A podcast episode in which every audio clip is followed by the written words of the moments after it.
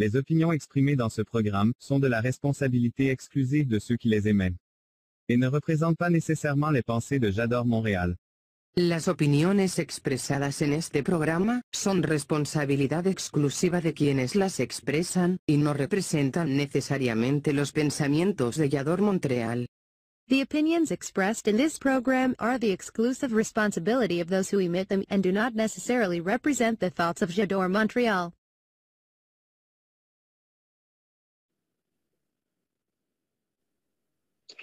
Tiene pájaros en la cabeza. Está loca. Eso era lo que la gente decía cuando la ve, porque no la entendían, porque era diferente, porque siempre actuaba totalmente distinto de lo que la gente se esperaba. Un día, precisamente esos pájaros en la cabeza fueron los que la llevaron lejos. Mi nombre es Fernanda Garza y esto es En Cuentos. Comenzamos.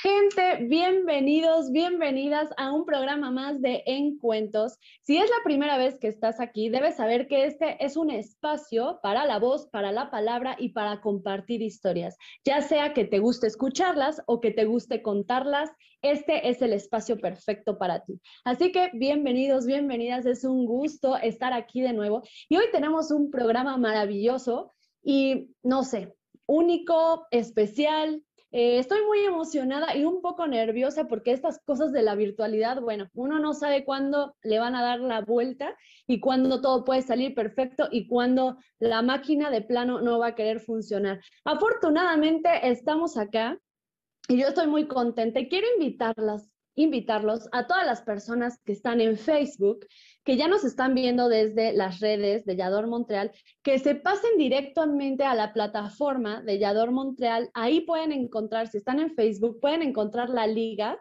de Yador Montreal eh, diagonal en direct, porque acá en la plataforma podemos ver sus mensajes en vivo, además de que van a aparecer en la pantalla y se van a quedar por la eternidad acá.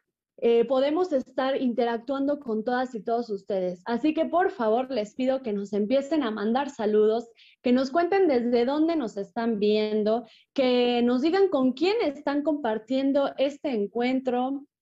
Eh, ¿Qué más? Que nos cuenten cómo están, desde dónde nos ven, si están viéndonos desde Colombia, si están desde Canadá, si están en México, aquí donde estoy yo.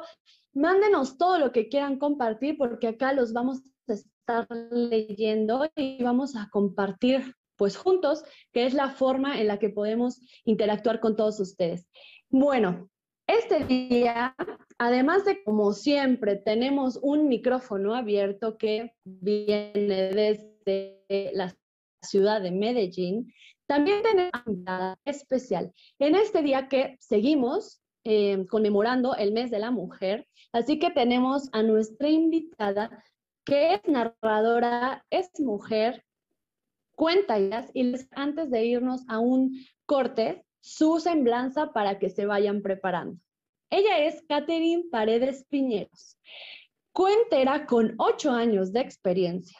Le encanta contar cuentos que hablen sobre las pasiones como el amor y la muerte.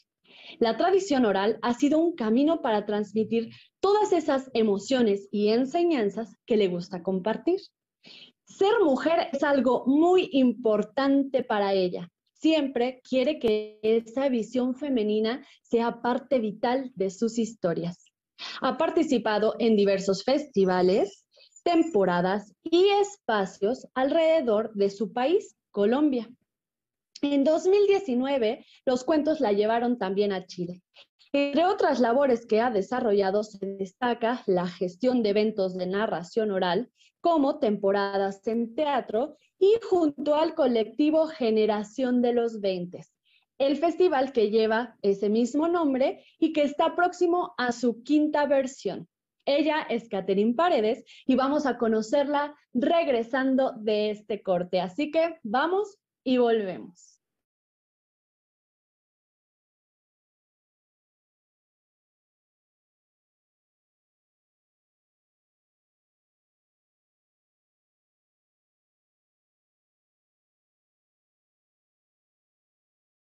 Duros, estrellados, revueltos en omelette. Las mujeres tenemos muchos puntos de vista que queremos compartir contigo. Te esperamos todos los viernes a las 22 horas a ser parte de un club de huevos en Montreal. Elizabeth Llanos, Marisuri, Lisbeth Marmolejo y Galilea Marcelino. Cuatro mujeres discutiendo temas de actualidad. Viernes 22 horas Montreal, Canadá, 21 horas Ciudad de México.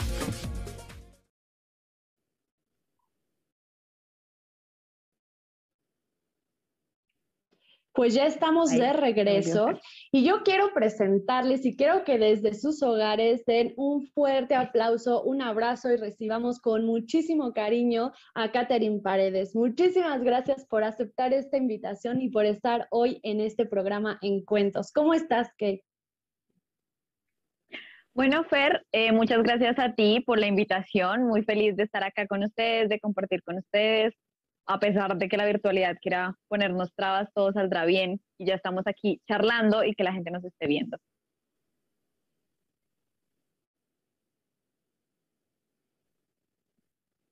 Excelente, muchas gracias. Bueno, y pues bienvenida. Eh, me gustaría que la gente te conociera y no solo a través de la semblanza, sino que tú, o bueno, de la reseña, porque bien decíamos ahí que allá se dice una forma, acá de otra, y entiende cada quien lo que entiende, pero, pero más que eso, nos gustaría que nos contaras, por ejemplo, no sé, ¿cómo fue la primera vez que tú contaste un cuento, una historia? Bueno, em, en Colombia está, no sé, mm, es como un poco diferente a otros lugares en cuanto a que nuestro movimiento eh, su base es completamente universitaria. Realmente aquí los cuenteros en general se forman en talleres dentro de universidades. Mi universidad, que es la Universidad Javeriana, tiene el espacio más antiguo de los espacios universitarios y tiene un taller. Entonces yo empecé en el taller, siendo muy sincera, fui por un chico a ese taller, o sea, fue como más de acompañarlo a él, de, oh, mira, esto le gusta a él, entonces vamos a compartir con él.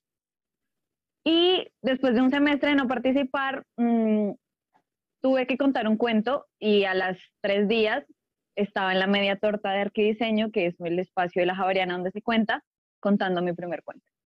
Y realmente fue, se estaba muy nerviosa. Me tocó incluso pasar con, con una silla, porque realmente mis piernas no, o sea, no eran capaces de, de mantener el, el equilibrio, pues. Pero realmente fue muy lindo y y me quedé, o sea, los nervios, la adrenalina, todo fue como, no, yo igual quiero hacer esto, o sea, y desde ahí seguí contando desde hace ocho años casi. Qué maravilla, cómo se va el tiempo volando y cómo esas primeras historias nos marcan, ¿no? Yo siento que también la primera vez que conté, eh, pues jamás pensé que ese fuera el camino al que yo me dedicaría. Y yo te quiero preguntar ahora, ¿por qué decidiste seguir contando? O sea, ¿qué fue lo que pasó en ti, en tu cuerpo, en tu mente, en tu corazón, no sé, que decidiste seguir el camino de las historias? Bueno, yo, digamos que yo entré al taller casi que al mismo tiempo que a la universidad. O sea, fue como una cosa de formación de, muy paralela. Y llegó un momento en que, en que se había como una cosa de, o sigo aprendiendo solamente la canción que me sé en piano o paso al conservatorio a ver si realmente esto es lo mío. Y yo estaba muy dudosa porque no, la carrera, porque igual yo amo mi carrera, yo soy profesional en biología, yo amo la biología, entonces digamos que era como esta mm, dicotomía. Pero resultó que las chicas de cuentos en boca de mujer me invitaron a participar en una temporada y fue la primera vez que estuve en un teatro. Y creo que realmente yo me enamoré del teatro. O sea, me enamoré de ese espacio, me enamoré de, de todo lo que implica estar en una sala de teatro y dije, como no, yo quiero hacer esto. Y cuando terminé la carrera, eh, pues digamos que pasé como momentos complicados en esa decisión y al final contar cuentos es lo que me hace libre. Entonces yo me siento realmente libre en el momento en que me paro en un escenario a contar cuentos. Entonces, esa libertad lo valía todo. Entonces fue como ahí donde dije, no, definitivamente es esto a lo que yo me voy a dedicar. Claro. Qué lindo.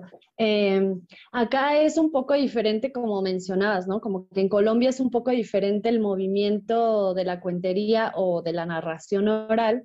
Y acá eh, no se cuenta mucho en teatros. Bueno, aquí en México no se cuenta mucho en teatros, ¿no? Es más como pues bibliotecas o espacios culturales o foros que se hacen o hasta en casas, ¿no? Como en la sala de alguien dice, ah, pues en mi casa vamos a armar una, una contada y así pero, pero claro, que estar en esos espacios, en esos escenarios, eh, sea una sala o sea un espacio inmenso, un teatro lleno de gente, a uno a una la, llena de, de, vida, de esa energía, de libertad, de, bueno, es, es una, una, experiencia impresionante y claro, por eso entiendo mucho que, que haya sido como que es, vaya, común que la mayoría de la gente que empieza a contar cuentos sigue contando cuentos, ¿no? Lo hace, aunque no se dedique a eso y no sea su profesión,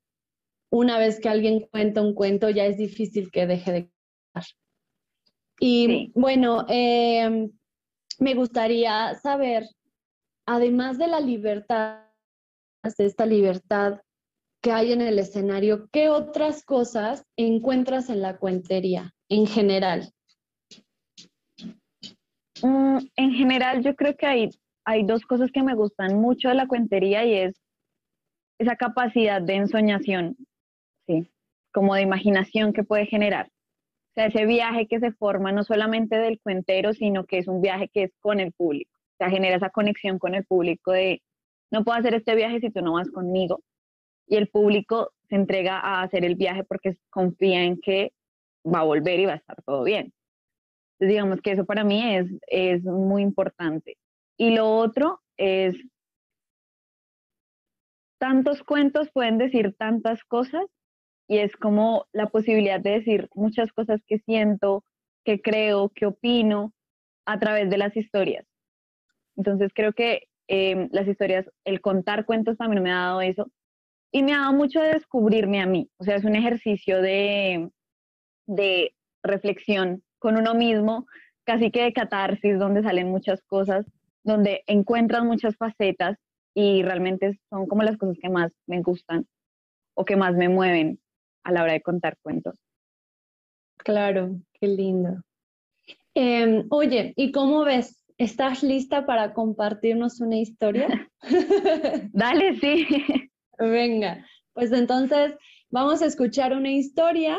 Eh, o bueno, ¿qué te parece? Ya sé, para que nos preparemos mejor. Vamos a ir un corte y regresando a ese corte, entras con la historia. ¿Te parece? Listo, me parece. Perfecto. Pues vamos y volvemos.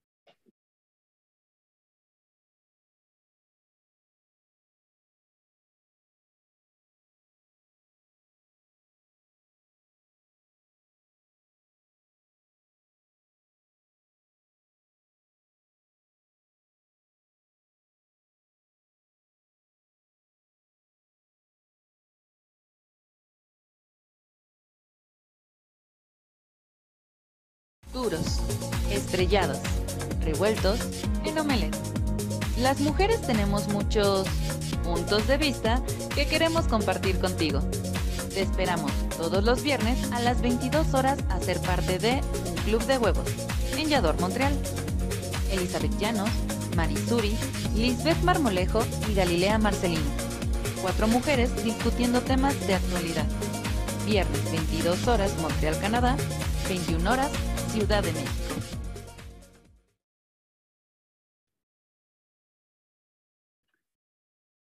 Debido a las obras por la construcción del metro en Barcelona, tuvieron que desalojar varios barrios. Sin embargo, había lugares donde la gente no podía dejar su lugar de residencia porque no tenían a dónde más ir. Así que los bomberos lo que hacían era tener una lista y la gente tenía que siempre apuntar cuando salía o entraba del edificio. Cuando eran las 12 de la tarde y el sol estaba en el punto más alto, el edificio se derrumbó. Pero el problema fue que aunque todos habían salido a trabajar, estudiar o jugar con sus destinos, sí se habían quedado dos personas dentro del edificio, Rafael y su pequeña niña de tres años.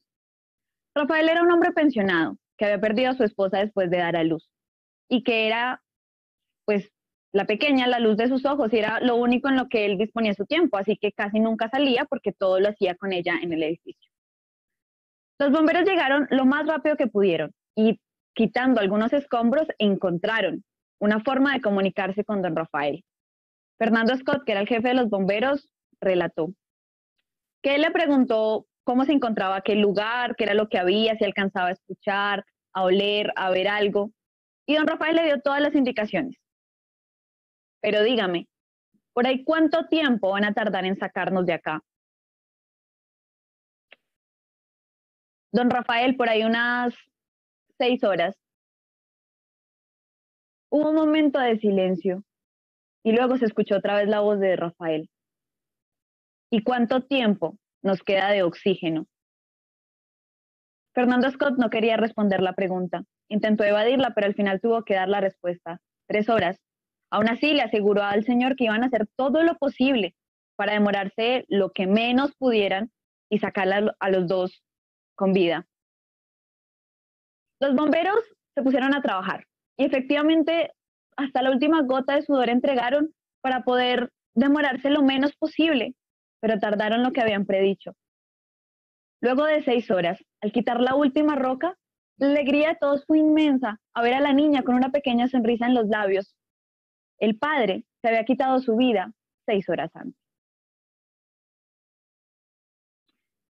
Y este fue el primer cuento que conté alguna vez en la media torta de arquidiseño de la Universidad Javeriana.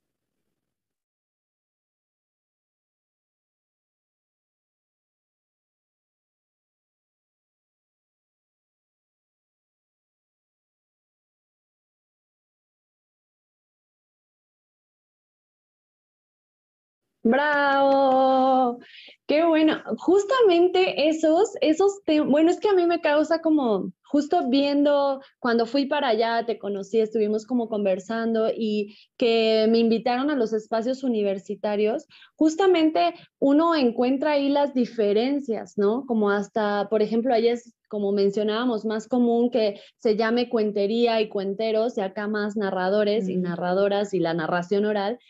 Y justo, por ejemplo, este, este tipo de relatos, como el que acabas de compartir, son como muy, eh, no sé, como de cuenteros, ¿sabes? O sea, no sé cómo, cómo describir, como siento que de pronto allá, tal, o sea, también acá en México, pero mucho allá se da que cuentan sobre lo urbano, sobre algo más actual, sobre, o historias mm. que, que pasan todos los días, ¿sabes? O sea, que te puede pasar a la vuelta de la esquina o puede ser como que alguien fue, eh, alguien lo vio, hablan mucho como de que alguien va por la ciudad y cuentan de la ciudad, ¿no? Viene como mucho esto de la cuentería universitaria, no sé si en general, también hay mucha gente allá en Colombia que cuenta desde la tradición oral, pero, pero esto tienen esos relatos como que frescos y así. No sé si nos quieras contar, si tenga como, como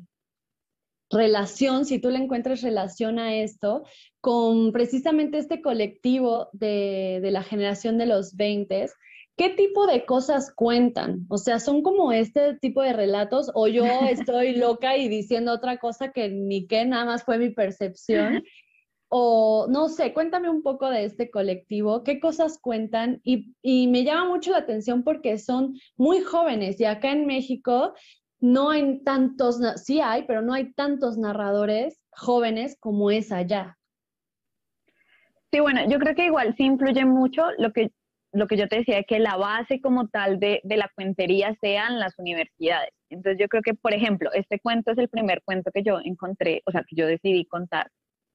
y tiene mucho que ver con que el acercamiento en general del joven viene a ser a la literatura y a unas cosas urbanas que sienta cercanas. Entonces es muy normal que los primeros acercamientos que tengamos, que lo primero que contemos sea desde lo que estamos viviendo un poco.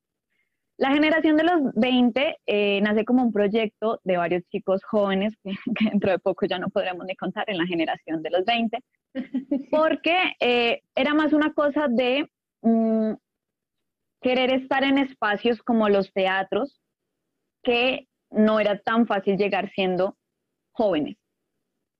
Porque hay una cosa y es como, no sé, hay como unas diferencias y es, entonces, por ejemplo, universitarios en general son los chicos que estamos en taller, apenas estamos en la universidad y demás, pero luego ya viene una categoría siguiente que es como jóvenes, que es, por ejemplo, que estamos como ya profesionalizando el asunto, no tenemos la experiencia que tienen otros, pero que ya no estamos tampoco como tal en el taller, sino que es como un paso más. Entonces, eh, en procesos, digamos, de distritales, que son como el, el rubro, pues, del Estado que nos da, eso, esa, esa mm, sección de jóvenes narradores eh, empezó a tomar fuerza en el proyecto distrital de la narración que había, pues, en Bogotá. Y entramos en una onda donde ese año logramos los jóvenes que en la temporada que había de los narradores de Bogotá estaba larga trayectoria y corta trayectoria. O sea, ya fue como el pasar. Y la generación fue gestionarnos por nuestros propios medios una temporada que fuera de nosotros. O sea, de por sí en la generación no, no hay cuenteros de larga trayectoria. Hay cuenteros de larga trayectoria para lo que nosotros consideramos que es la formación porque sí tenemos muy claro que hay muchas cosas que ellos nos pueden enseñar porque ya han recorrido un camino que nosotros estamos recorriendo. Pero eh, puede también llegar a estos espacios, pero no hay un, un filtro, digamos, de, de contenido, ¿sabes? O sea, por ejemplo, yo en este instante cuento mucha tradición y literatura no tan urbana. Yo no soy tan urbana ya en este momento. Tengo amigos que en cambio ellos sí escriben sus propias historias, entonces tiene mucho del de el contexto en el que ellos están eh, otras personas son más de tradición, o sea, no hay un, no hay un filtro como decir, ah, es que esto no tiene nada que ver porque no es de esta generación, no. Pero sí somos muy cuidadosos con la calidad. O sea, es el hecho de mostrar de que seamos jóvenes no significa que no vas a tener un producto de calidad, que no vas a ver lo que es un espectáculo en teatro con sus herramientas, con su vestuario, con sus luces, o sea, que, que tú ves la diferencia. Y no porque esté bien o mal, sino la diferencia del uso de recursos en cada uno de los espacios, porque la generación también se presenta en universidades, en espacios alternos como por ejemplo bares, nos presentamos también. Entonces digamos que la idea también es que otra cosa que era una de nuestras ideas principales y es que los chicos jóvenes tengan un lugar donde van a llegar, o sea, como que puedan verse también en estos espacios. Porque pues no había, cuando yo empecé, o sea, cuando yo tenía tres, cuatro años de contar, no habían tantas temporadas o festivales a los que yo pudiera participar. Entonces, ¿qué dijimos? Pues nos hacemos nuestro propio festival con juegos de azar y muchos amigos. Claro, claro, además que eso es totalmente eh, básico e importante para la formación de un narrador o de un cuentero, el contar, ¿no? El tener espacios en donde poder contar. Entonces, si no hay espacios, pues ¿cómo, no? ¿Cómo va a crecer uno? Entonces, qué, magnífica es esta visión y esta idea de, de, juntarse en colectivos y de crear espacios para esas personas que quieren aprender a contar cuentos o que ya aprendieron o ya tallerearon y ahora necesitan pues foguearse, ¿no? En el escenario y tener las tablas y etcétera, ¿no? Entonces, qué interesante. Oye, y ahora, mira, la vez pasada que estuvo Hanna Cuenca acá, nos contaba justamente que ella salió de la cuentería universitaria y que en sus tiempos solo había tres narradoras mujeres. Entonces, pues, como eran las únicas tres, las invitaban a todos lados a contar, pues para que también hubiera mujeres, ¿no? Entonces, a mí me surge la duda de ahora este, en estos tiempos que tú también surges de esa cuentería universitaria y también eres de la ciudad de Bogotá, ¿cuál es tu percepción de la cuentería en general, pero más específico de las mujeres en la cuentería en tu ciudad? Bueno, Pues para ser muy sinceros, no es que haya cambiado mucho el panorama que dice Hanna, o sea, yo por ejemplo tengo, no sé, a nosotros en Colombia y nos pasa mucho que tenemos una vaina como de ponernos en la generación, ¿no? Como yo salí con estos, mm. como cuáles son mis contemporáneos. Y por ejemplo, el colectivo de la generación somos cuatro personas donde yo soy la única chica. Y eh, contando, que se mantengan contando y demás, yo diría que en Bogotá, de mis, como con mi tiempo, puedo contar a otras dos personas y ya. O sea, muchas veces las chicas terminan contando o muy esporádicamente o dejan de contar. Eh, cosa que es muy curiosa porque tú vas a mirar los talleres y los talleres están llenos de chicas. O sea, los talleres tienen muchas niñas y no sabemos qué pasa, que como que llega un momento en que yo te digo que hace como este paso y el paso no se da. Entonces, no es que haya cambiado mucho. ¿En qué se ha cambiado? En que de que Hannah estuvieran tres y antes de Hannah estuviera Carolina o Nelly, o sea, otras poquitas, pues claro, ya hemos llegado más y más, entonces nos notamos más. O sea, ya no puede decir, no, es que, claro, de mi generación hay dos más, pero en total, por ejemplo, el, eh, el, año pasado hicimos el ejercicio con dos narradoras, que son Verónica y Daniela Villa, de hacer un foro nacional de cuenteras, que era el primer foro nacional de cuenteras. Y nos dimos cuenta que habíamos 98, o sea, casi, casi 90 mujeres se inscribieron en la base de datos. No sabemos cuántas estarán contando y nos inscribieron porque nos enteraron.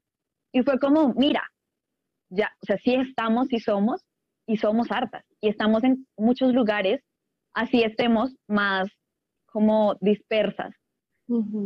Mm, y también que ha pasado, que yo veo que sí es un gran avance y es, por lo menos en mi ciudad, eh, entonces se generan procesos donde se puede ver más chicas. Por ejemplo, en la generación sí tenemos claro que casi siempre los invitados son, deben ser parejos, o sea, como equidad en cuanto a, a cuántos chicos y cuántas chicas. Suele haber más chicos porque tampoco es la cosa de, ah, no, es que solo son tres cupos para hombres y no pueden haber más. No, pues si ellos hay más, pues obviamente es darle la oportunidad a los chicos. Hay otras chicas que han montado otros espacios, como por ejemplo está un festival que se hace que una temporada que es Historias de Ligueros, que es, lo produce una, narradora, entonces digamos que se ha ido generando. Yo considero que después del ejercicio de cuentos en boca de mujer, esta idea de generar más eh, espacios para la cuentería femenina. Claro, claro. En, en, Bogotá, ¿no? Porque igual en Colombia también hay otros, o sea, está por ejemplo La Oreja Pía o las chicas de Aquelarre que están en Medellín. O sea, como que igual otras se están juntando para mostrar más lo que es la mujer entera. Y, y de estas historias, ahora hablando de las historias que cuentan las cuenteras que tú conoces, ya sean de Medellín, de Bogotá, de tu generación o más o menos contemporáneas y de otras generaciones anteriores, ¿qué tipo de historias eh, crees que se cuentan? Vaya, ¿qué tipo de historias crees que podrían representar o que traen esta, eh, estas 90 mujeres, por ejemplo, que mencionaste que de ese encuentro, ¿qué tipo de historias son las que las pueden decir como, como sí, aquí estamos, ¿no? O sea, ¿crees que a través de las historias sí pasa eso? ¿O se cuenta lo mismo? ¿O si hay una diferencia de voces? Bueno, Pues yo creo que hay dos cosas, o sea, si hay una diferencia en, en la atención que le podemos poner a la historia nosotras como mujeres, como en lo que nos puede, no sé, como en lo que podemos enfatizar más nosotras. Pero yo considero que, eh, que todas contamos de todo, o sea, ¿a qué voy? Que no hay una, o sea, no es que fue uno de los imaginarios que se quería romper y por ejemplo yo tengo una cosa que se llama Las Ilustradas, que es un colectivo con otra chica que fue, eh, que presenta varias invitadas y es el hecho de, el imaginario era, es que todas las mujeres cuentan igual. Y es no, no contamos igual, porque no somos las mismas personas.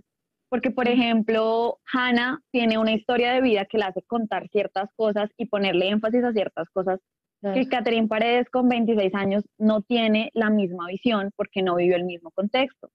Entonces es una cosa de no contamos lo mismo, así como los chicos no cuentan lo mismo. Entonces yo creo que esa diversidad está en que somos humanos y contamos desde distintos lugares con distintas miradas. Solo que posiblemente algunas mujeres o puede haber algo que se generalice en cuanto a lo que le podemos poner atención. Pero yo creo que no, o sea, yo creo que realmente, por ejemplo, esta cosa de las mujeres se lo cuentan de amor, pues la mayoría de mis amigos cuentan de historias de sus ex, técnicamente es contar también del amor, o sea, y el amor es el tema más trillado de todo, de la literatura, de, del cine, de todo, o sea, todo, todo, todo el mundo de amor. cuenta historias de amor, todo, en todos lados, claro. Total. Entonces digamos que yo siento que, que también esa, mostrar esa diversidad ha sido, una, ha sido una forma de decir, aquí estamos y mira todo lo que contamos. Me pasó también una cosa y fue, en algún momento alguien dijo, ¿cuántas mujeres cuentan en su repertorio? ¿De cuántas escritoras mujeres? Y fue un, yo por ejemplo, muy pocas. O sea, yo podría decir que una o dos, porque casi todo es tradición o es escritura por hombres.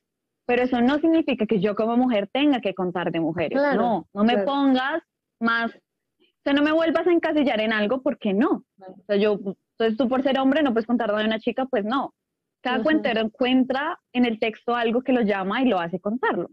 Entonces yo creo que, que se ha mostrado más es esa diversidad, se ha mostrado más es que, mira, somos también súper diferentes, somos también otras voces, tenemos otras cosas que decir y le damos otra mirada a las cosas. Pero no creo que sea algo que tenga que ver netamente con el género. Claro, totalmente. Y justo como dices, o sea, ¿por qué las mujeres tendríamos que contar eh, como historias solo de mujeres o solo de amor o escritos, escritas por otras mujeres, ¿no? Entonces es como, no, más bien, justo, cada quien cuenta con lo que conecta y listo, ¿no? Con lo que a uno le dice algo. Claro. Sí, aparte porque yo creo que es muy interesante el cómo yo, o sea, conozco historias, por ejemplo, hay un narrador que es Mauricio Linares, que tiene unas historias muy bellas y sus historias están escritas de una forma que parecieran tradición oral, o sea, de lo, para mí, bien escritas que están. Y son historias muy bonitas, historias que, que yo considero que tienen unos mensajes muy buenos. Y por ejemplo, tú ves que lo cuentan, o sea, se lo ha escuchado a varias personas, hombres, por ejemplo, que le cambian el sentido porque es que el sentido de la historia no se lo da quien lo escribió, sino también quien lo cuenta. O sea, cada vez que contamos algo va a tener tu sello porque tiene que atravesarte y salir con algo tuyo. Claro, totalmente. Y hablando de estas historias de mujeres y de la voz femenina en, en, los cuentos, porque vaya, creo que cada quien puede, como mencionamos, cada quien puede contar lo que quiera, lo que se le antoje, si es de hombres, de mujeres, autores o autoras, o si es de el tema que sea, ¿no? Siempre y cuando justo nos atraviese y, digamos algo a través de esa historia, ¿no? Algo propio y nos compartamos. Pero también hablando mm, de estas historias de mujeres y de la voz femenina en el escenario, creo que sí sí hay de pronto una tendencia que, me parece bien, pues, empezar a contar historias que no siempre los protagonistas sean hombres, por ejemplo, o utilizar las historias para decir cosas que no se podían decir antes, para alzar la voz en otras en otros, eh, situaciones o en otros temas em, y posicionarnos diferente, ¿no? Como como tantas cosas que están normalizadas y tantas otras que están prohibidas o que durante mucho tiempo estuvo prohibido decirlas y más decirlas que una mujer las diga, ¿no? También.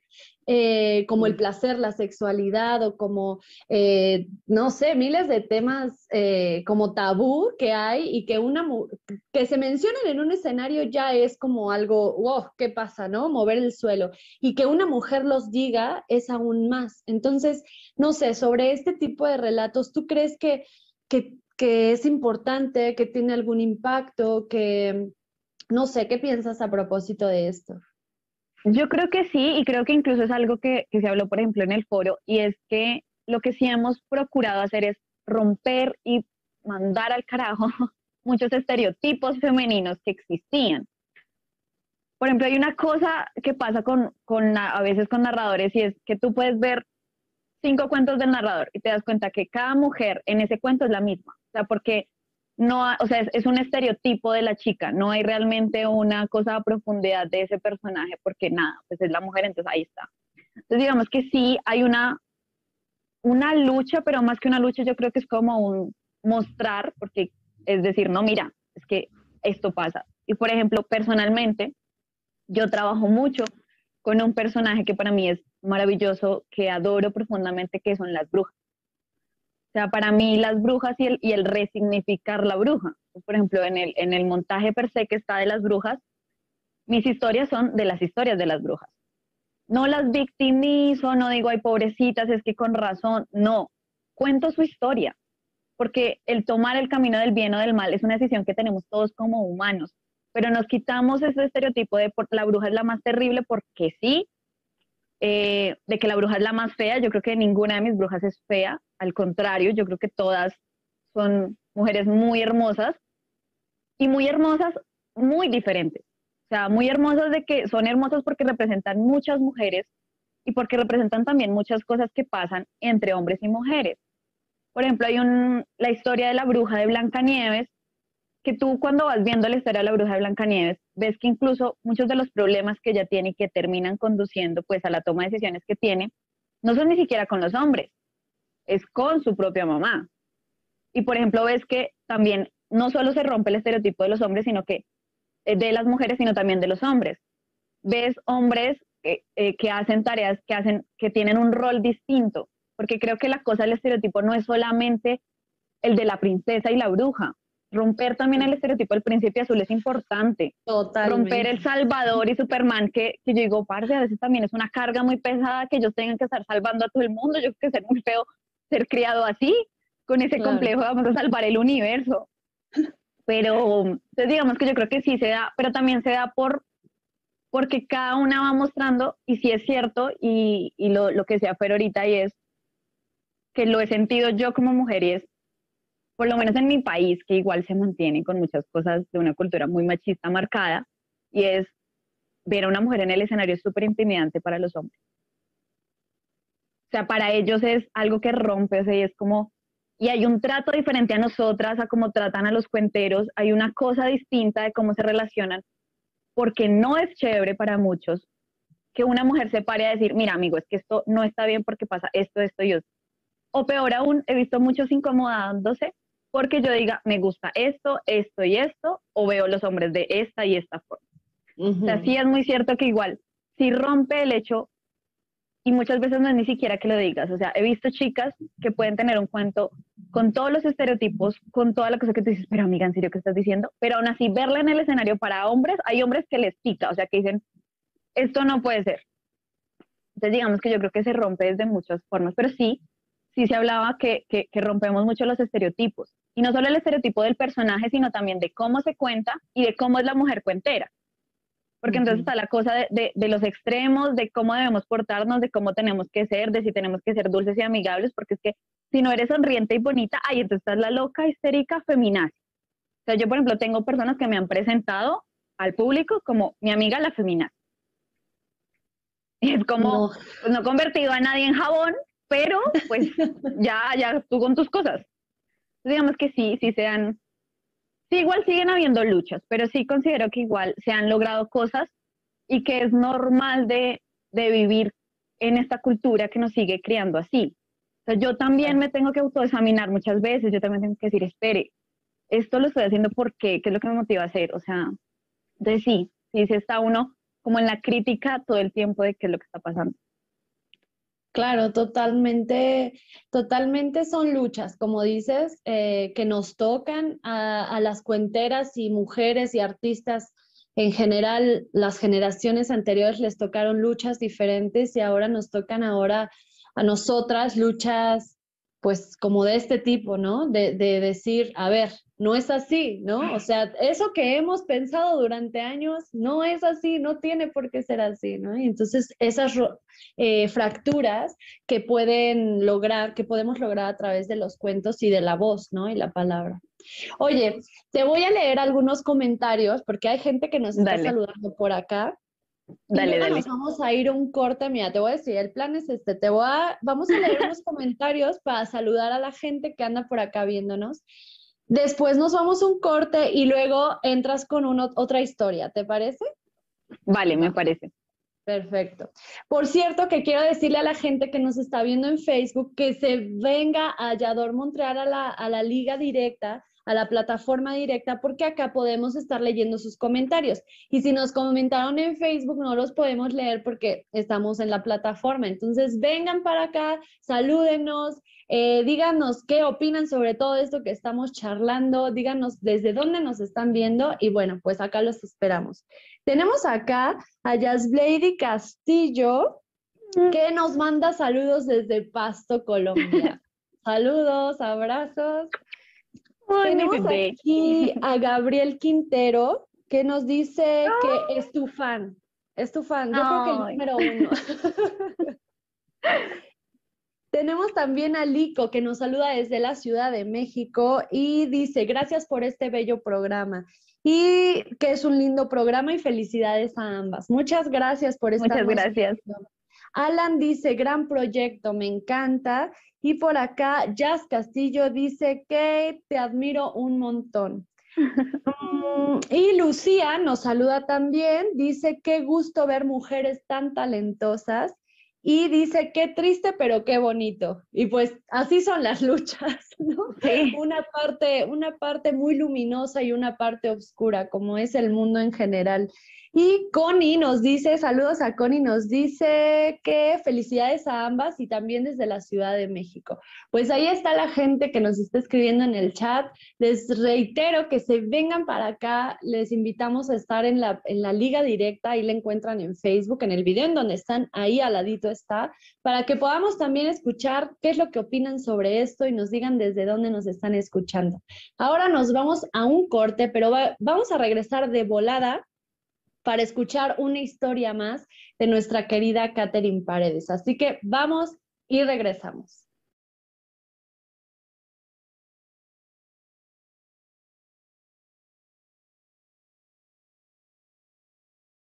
Tu talento es el cambio. Yo soy Carla de Flon y tenemos una cita todos los viernes a las 8 de la noche, horario de México, y 9 de la noche, horario de Montreal. No lo olvides. Yo soy Carla de Flon y soy talento activo.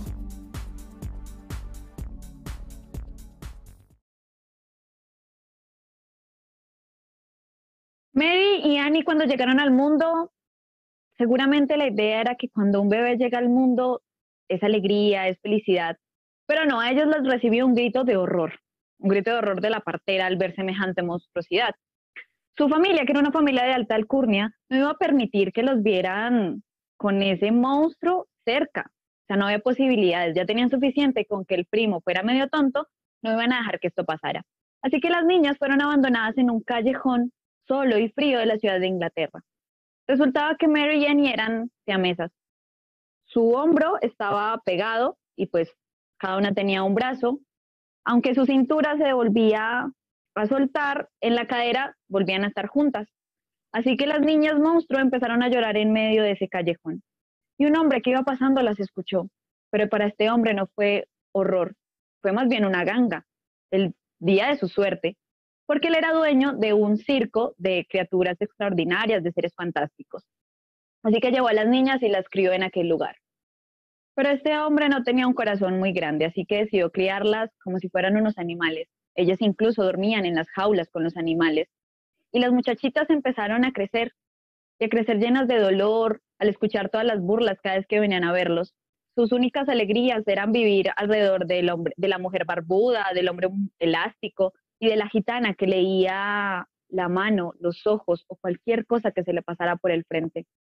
Y fue esa gitana la que les habló de una bruja, de una bruja muy, muy vieja, a la cual seguramente si ellas le rogaban lo suficiente, ella se apedaría de sus almas. Y las muchachas empezaron a hacerlo. Noche tras noche lloraban, reclamaban y se llenaban de odio de ver el trato al que estaban sometidas. Y Lilith, la gran madre de todas las brujas, las vio, vio aquel potencial y decidió darles un don. El don era que eran capaces de controlar a los animales. Mary con una sola orden podían convertir al león más fiero en el más manso de los gatitos y al perro más dócil en la peor fiera que existiera. Y las niñas empezaron a manejar su don con los monos, con el león, con los ratones. Pero un día, cuando aquel dueño del circo las golpeó y las mandó dentro de su jaula, decidieron no aguantar más y levantaron a todos los animales en contra de aquel animal, dejando como cierre de este capítulo que el elefante se sentara y ellas escucharan y disfrutaran el sonido de cada uno de los huesos romperse. Mary y no podían quedarse en ese lugar porque el circo había dado muchas veces las vueltas por el país, por las ciudades, así que decidieron subirse a uno de esos barcos gigantes, galeones, para irse allá a ese otro lado, a ese nuevo continente que habían descubierto.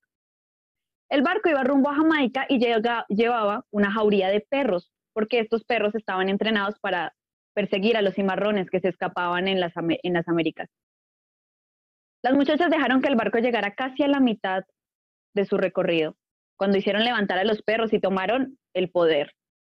Mataron al capitán, los otros marineros decidieron seguir sus órdenes y ellas empezaron a vivir como piratas.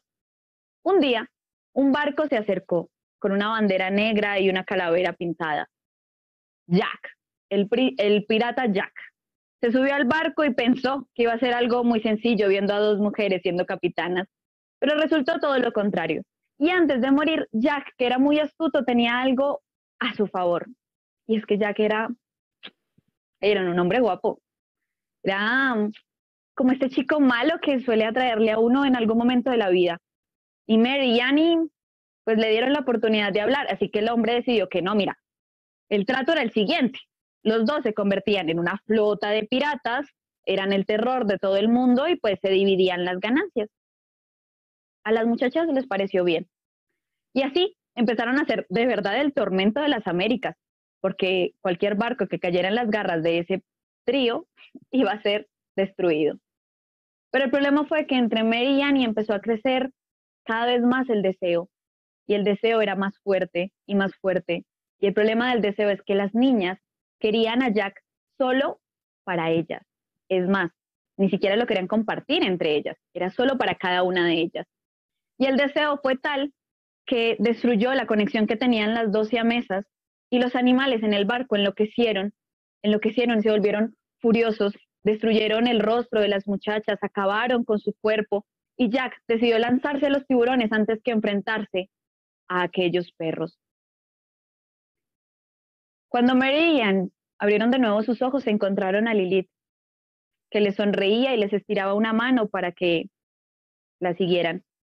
Mis pequeñas niñas, ¿cuándo aprenderemos que el deseo es el peor de los consejeros? Una adaptación de un texto de Sebastián Pérez de Genealogía de Brujas y es el texto que les quería compartir hoy de algunas de mis brujitas que me acompañan casi siempre que estoy contando. Duros, estrellados, revueltos en omelette. Las mujeres tenemos muchos puntos de vista que queremos compartir contigo. Te esperamos todos los viernes a las 22 horas a ser parte de un club de huevos en Yador, Montreal. Elizabeth Llanos, Marisuri, Lisbeth Marmolejo y Galilea Marcelino. Cuatro mujeres discutiendo temas de actualidad. Viernes 22 horas Montreal, Canadá, 21 horas Ciudad de México. Bravo, bravo. ¿Cómo ven estas historias de brujas, de brujas y piratas y siamesas y circos y todo? todo hubo en esta historia. Me encanta. Em, ¿Qué crees? Nos estamos acercando al final del programa. Ha sido una charla súper linda. Pero sí, nos acercamos ya al final del programa y entonces me gustaría que ahora hiciéramos una dinámica que me gusta para conocer más a los cuenteros y las cuenteras que vienen a este espacio. Entonces, dale. El primer juego de palabras, obviamente son juegos de palabras porque pues somos palabreros, palabreras. Entonces, el primero es nada más que tú me digas cuáles son tus cosas favoritas de lo que yo te voy a preguntar, ¿va? Ok, vale, ¿va? Vale. A ver, ¿tu color favorito es? Morado y negro. Tu lugar favorito en el mundo. Mi casa. Tu sabor favorito. Chocolate. tu cuento favorito. Ay, no. No, yo tengo un problema con las cosas favoritas. Pero en general diríamos que la historia de Lilith. Y tu palabra favorita. Amor. Muy bien. ¿Ves? Estuvo fácil, estuvo divertido. no. o sea, el cuento está muy complicada. no, no. Bueno, el del cuento es, es la más difícil. Pero ahora viene, eh, te voy a decir una palabra y tú me vas a decir inmediatamente lo que se te ocurra con esa palabra. ¿Va? y luego te digo otra y así. ¿Va? Todas las neuronas están como, ok, ok. Venga, venga. La primera palabra es contar. Soñar. Historia. Mujer. Narradores. Amigos. En, en este caso, cuenteros, ¿no? Cuenteros, cuenteras. Inspiración. Mi mamá. Y la última es en cuentos. Es que se me vino a soñar también. Está bien, soñar, está muy bien. Bravo, muchas gracias. Muchas gracias. Pues ya nos estamos acercando al final del programa. De hecho, ya estamos por cerrar. Nada más voy a leer unos mensajitos que están por acá y nos vamos a ir a la parte que es súper importante de este programa, que es el micrófono abierto. En este espacio damos justamente el micrófono y la palabra a todas las personas que nos están viendo, no importa la edad, el lugar de donde vivan, eh, si son cuenteros o no y bueno, a final de cuentas yo digo que todos y todas somos cuenteros, todos siempre estamos contando cuentos, pero vaya que si tienen ya experiencia o no, no importa, este espacio es para que todas y todos contemos y esas historias lleguen a un montón de lados y además y además que que nos unamos y nos conectemos, nos encuentemos a través de esas historias. Entonces, voy a leer unos mensajitos y luego nos vamos directamente a ver este video, ¿va? Tenemos por acá a Demian que dice, hola, me encanta. Mucha suerte, muchas gracias. A Tabata que nos dice, hola chicas, qué gran programa. Muchas gracias, saludos. Gracias. Sergio Sergio nos dice, saludos desde el más recóndito lugar de mi hogar. Me encanta. no sé. Puedo hacer todo un universo en esa casa. y nos dice, ah, el lavadero. Nos está... ah, me encanta. Desde el Seguro la señal llega mejor. sí, excelente programa y nos ve desde, la, desde el lavadero de su casa en la Ciudad de México. Saludos a Sergio. Este, y que se me hace, ¿sabes qué? A ver, creo que ese Sergio es el compañero de Sanya. Sanya, que fuimos. ah, ya. mi compañera. Entonces, no sé. Si es cierto, si eres ese Sergio, dinos ahí en los mensajes, porque está sospechoso esto del lavadero. Se me hace que sí es Sanya. suena, suena, suena Sanya. y si no, ya porque mandó a alguien al lavadero. Muy bien, pues ahora sí nos vamos a ver este micrófono abierto y regresamos.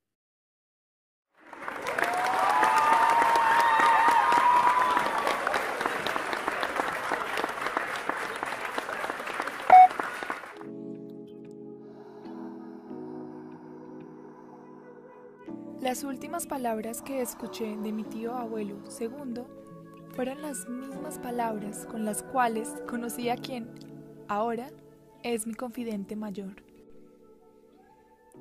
La razón por la cual el tío abuelo segundo, llamado Marco, insinuaba que llovía no era una inferencia visual o climática.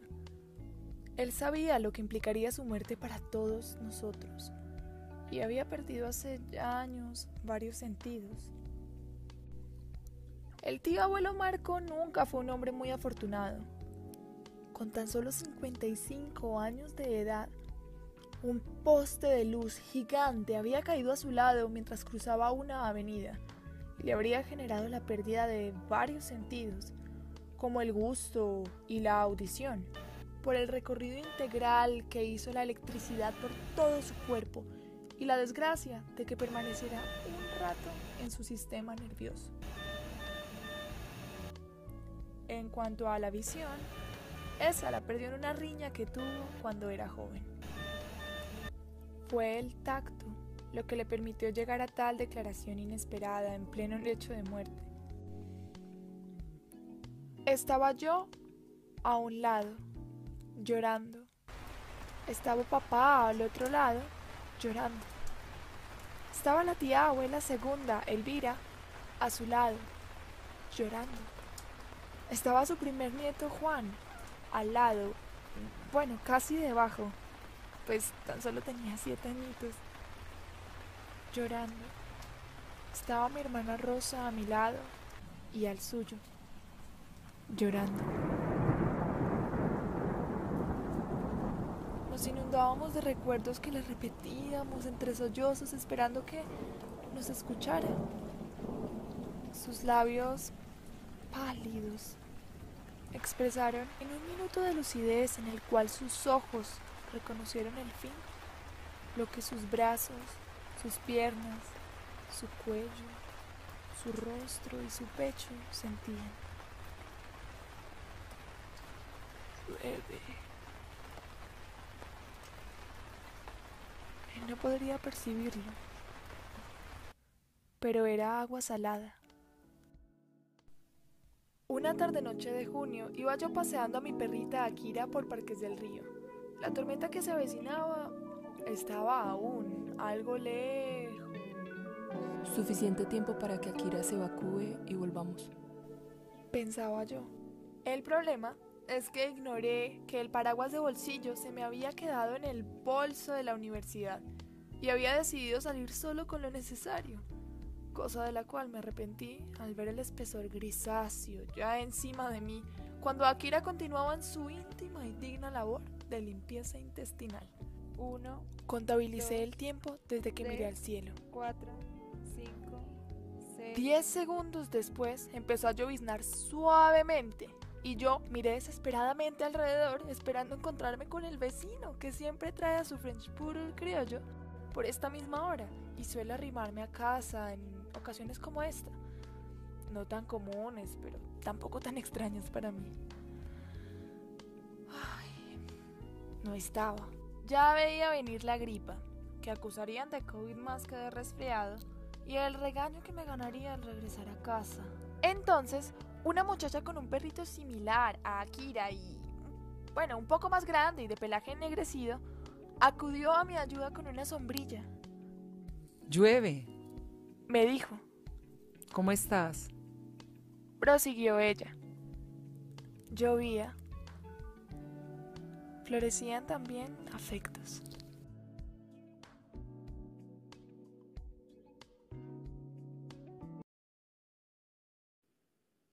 Pues ya, como ven, este micrófono abierto, que le, queremos saludar a Laura Vanessa Giraldo desde Medellín, que nos mandó este micrófono abierto. Y bueno, pues despedirnos, Katherine, muchísimas gracias por haber estado acá en el programa. Eh, saluda, más bien despide a la gente que estuvo por acá viéndonos. Gracias a todos, a Gabriela, a Jazz, a Damián.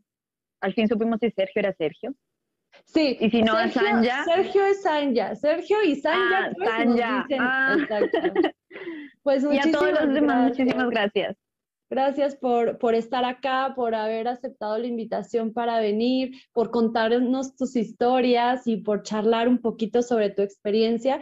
Y bueno, pues gente, muchísimas gracias por estar acá, por escucharnos y por favor les recordamos que pueden seguir las redes de Yador Montreal en todas las principales redes, todas las que se sepan, ahí estamos, pueden buscarnos, también pueden descargar la aplicación, pueden, eh, pues para que estén al tanto de cuando hay programa, de que se enteren de todos los programas que hay en Yador Montreal. Entonces síganos en las redes.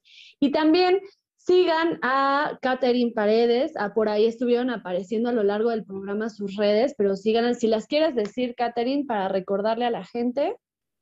Bueno, yo lo que más uso es Instagram, que es arroba catecuentos, Kate con K y sin H ni nada por el estilo, así bien latino, Kate Cuentos. Y en Facebook estoy como Kate Paredes Cuentera. Listo, ahí están las redes de Catherine Paredes para que sigan su trabajo y también las, las, redes de Yador Montreal, ya saben, para que se enteren de todos los programas y no se pierdan ni uno solo y siempre lleguen a tiempo. Y también sigan las redes de Encuentros en Facebook como encuentros.fernandagarza, Fergarza, y en Instagram como arroba eh, encuentros-fergarza. En Cuentos nos encuentran en Facebook y en Instagram. Y bueno, pues yo les quiero recordar a todos y a todos ustedes que pueden bajar la plataforma de Yador Montreal, porque Yador Montreal siempre está contigo. Pueden bajar, eh, pueden vernos en el sitio web, que es este, pueden vernos en Facebook, en YouTube, en Twitch, en Instagram. Además, pueden descargar nuestra aplicación ya sea si tienen eh, teléfono de iPhone o teléfono de Android, pueden bajar la aplicación totalmente gratis y así les van a llegar alertas de cuando comience alguno de los programas de Yador Montreal para que siempre estén aquí conectados con nosotros y no se pierdan ninguno de los programas y esta es la televisión en donde tienen que estar. Así que, pues eso, ahí están las redes, ahí estuvieron los cuentos, espero que se vayan todos y todas bien encuentados y bien contentos. Y bueno, solo me queda decirles, invitarles al siguiente viernes que vamos a tener aquí a una narradora mexicana, Ena Carolina. Ella es comunicadora terapeuta, narradora oral y gestora también de espacios para la narración oral aquí en México. Así que los esperamos, las esperamos este viernes para seguir conmemorando el mes de la mujer aquí en Encuentros. Bueno, muchísimas gracias al productor, a todo el equipo creativo que está detrás de este programa. Besos, mucho amor, que tengan un excelente fin de semana y nos vemos el siguiente viernes aquí en Encuentros. Hasta la próxima. Gracias, chao. Bye. Solo los líderes se atreven a innovar. Yador Montreal está contigo y en las principales plataformas a nivel global. Instagram, Facebook, YouTube y Twitch. La TV web en la que debes estar, porque en Yador Montreal te ve quien no te quiere ver.